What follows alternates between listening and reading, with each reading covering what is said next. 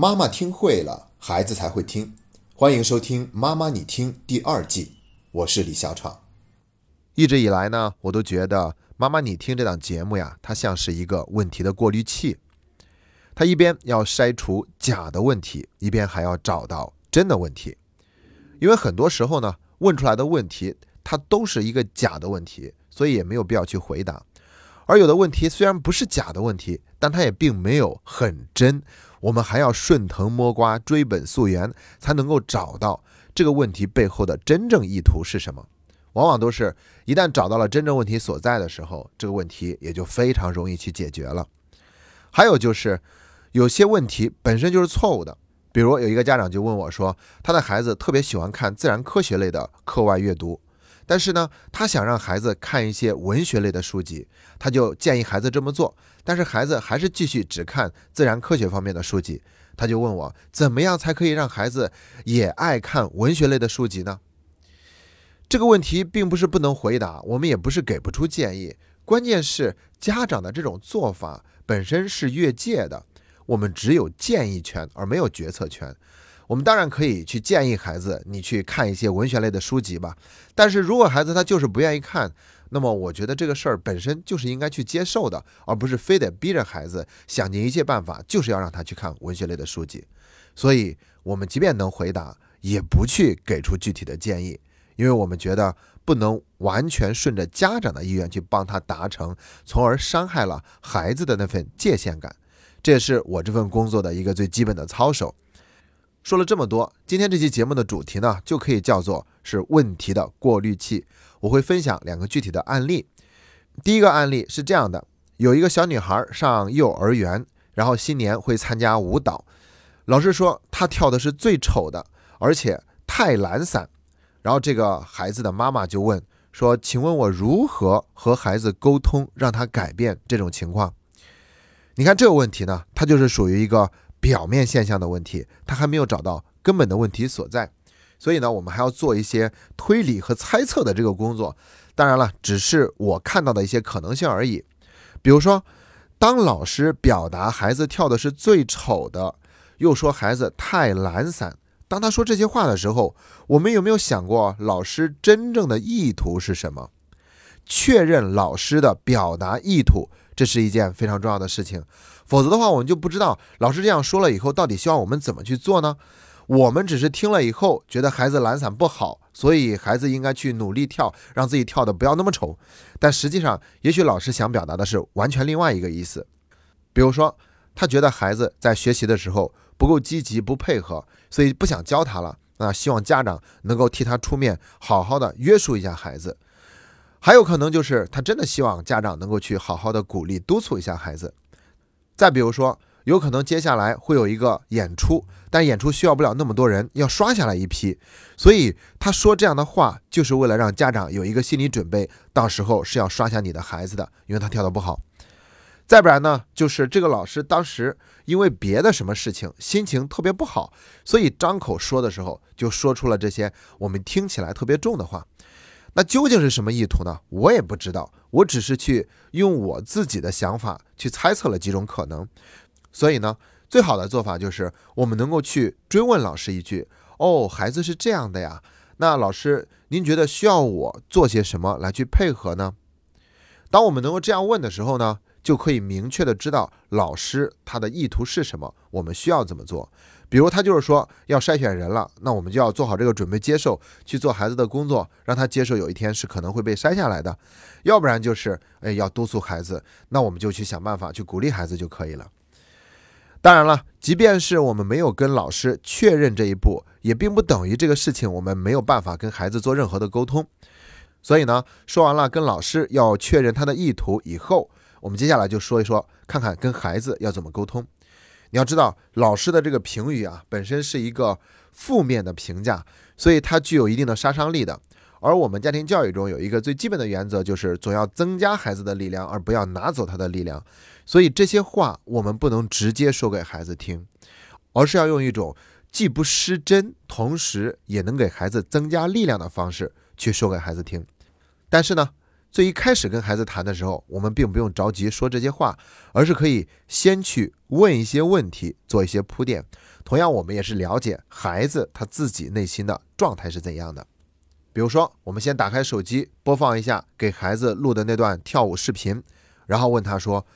我感觉你对舞蹈好像没有那么喜欢，你觉得是这样的吗？”你看，这样的一个问题本身就是在给孩子做一些铺垫。同时呢，也让孩子感受到我们并没有责备他的意思。这样的话，他接下来就更愿意去放松的倾诉自己内心真实的声音。如果孩子说没有，我很喜欢，那我们就可以说哦，原来你是喜欢跳舞的。那你觉得你跳的怎么样呢？我们可以这样去问一句。如果孩子说不出来，那我们可以跟他说，如果从零到十分来给自己打分的话，十分是满分，零分是最低分。那你觉得你可以得多少分呢？总之，在这个过程中，我们就是用一个相对客观、中立、不去做任何评价的态度去跟孩子沟通，我们来去表达对孩子的接纳和理解，然后去鼓励孩子他说出自己内心真实的想法，然后这样的话就能保证不会减少孩子的力量嘛。等到孩子也说了自己内心的真实的想法了，可能是他其实挺喜欢跳舞的，但他感觉不知道为什么就是跳不好，又或者是他不喜欢跳舞，所以他才表现的那么懒散。那这个时候我们就可以跟孩子说了，今天呢，你老师跟我说了一下对你跳舞的一些看法，你想知道吗？他的意思呀是说，如果你跳舞练得更加的勤奋，跳的时候更加积极一些，那就会有一个非常明显的进步。那样的话，你的舞蹈就会变得特别的棒。当我们这样跟孩子说的时候，就相当于是把他老师的那句负面的话语做了一个翻译。而我们这样说出来的方式呢，也是一个更加准确的引导，因为我们并没有制止孩子不要怎么样做，而是告诉孩子怎么样做才是好的，而且会变得更好。所以这种语言引导，我们并没有撒谎，我们说的都是真实的，但同时也避免了对孩子的伤害。当然了，以上这些做法都仅仅是参考，只要是守住这个原则，我相信我们还可以设计出更多的对话版本。比如说，我们可以在最后面补上一句：“其实妈妈并不在意你跳舞的结果有多么好、多么棒，我更在意的是你喜欢跳舞、享受跳舞的样子。如果你真的不喜欢了的话，那你也可以跟妈妈说你内心真实的想法，而且你可以告诉我你不喜欢的究竟是什么。”好了。关于这个案例的分析呢，我们就说到这么多就可以了。接下来我们再来看第二个案例。有位妈妈这样问：“她说四周岁的孩子适合报线上英语吗？他对英语是有兴趣的，但是他爸爸觉得这么小没必要，等上小学的时候再学就行。但是我觉得这么小就是要去熏陶一下他的这种语言的环境，等上了小学以后呢，就会有很多的作业，反倒没有那么多时间去学外语了。”然后问我们应该怎么办？你看这个问题，如果我们要不审题的话，就只有前面那一句话：四周岁的孩子适合报线上英语吗？我基本上是直接回答是或者不是就可以了。但是你看他后面的描述非常的重要。他之所以问，是因为夫妻双方对于这一个问题产生了分歧。然后呢，这个妈妈还是想让孩子去学，所以她并不是没有自己的理由，她只不过是想找到一种理由可以去说服自己的老公。那 OK，我们继续去探讨，还要顺藤摸瓜，看一看背后的真相是什么。那她的老公真的是觉得孩子现在太小，没有必要才反对她报线上英语的吗？我觉得呀，未必。很多时候我们争执的都是表面，却并没有。清楚地表达自己内心真实的想法，当然了，有可能连我们自己都不知道自己内心真实的想法是什么啊。那我们重新说回这个案例，这对父母呢，他们争执的焦点可能跟年龄、还有线上、还有英语都没有关系，他们争论的有可能是花那么多钱让孩子学到底值不值，又或者是如果报这个班学习的话，那有没有超出我们现有的经济实力水平？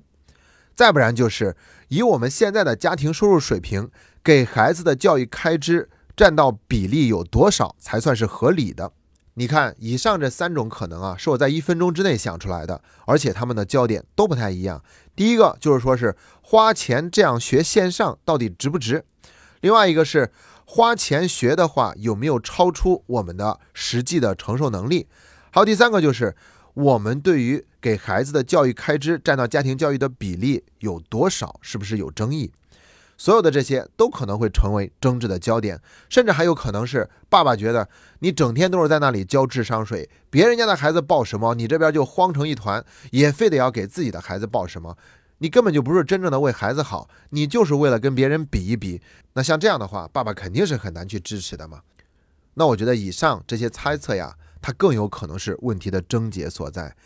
四周岁的孩子适不适合报线上英语这个话题本身，也许根本就没有办法引起我们那么大的分歧。所以看到问题的真相，我们再去解决的话，就好解决了。其实有争议的话，并不等于这个问题就不能坐下来讨论。那我们就去真的拿出一个公允的态度，看一看我们究竟争执的点是什么。当我们找到了那个点，再去解决的话，就已经变得非常的容易，也变得非常的顺理成章了。这就是为什么我说有很多的问题只是表面现象，你要顺藤摸瓜找到最后真正的问题所在的时候，它基本上不需要别人去给建议。当事人看到了真正问题的所在，那他自然而然的就会去解决了，根本不需要外力的介入，他本身就能够把这件事情做好。好了，两个案例讲完了，有没有发现妈妈你听这档节目的确就是一个问题的过滤器呢？我们会穿越层层迷雾，直抵问题的真相，把那些不需要回答的问题过滤掉，然后把那些真正的问题找出来。这样的话，就能够做到事半功倍，也让我们变得不再那么焦虑。如果这档节目让您感觉喜欢、有趣，或者是非常信任，那么欢迎你把这档节目介绍、转发给更多的朋友，好让更多的家长跟我们一起减少焦虑，把亲子教育变得。越来越简单，越来越快乐。今天的节目就到这里，谢谢大家。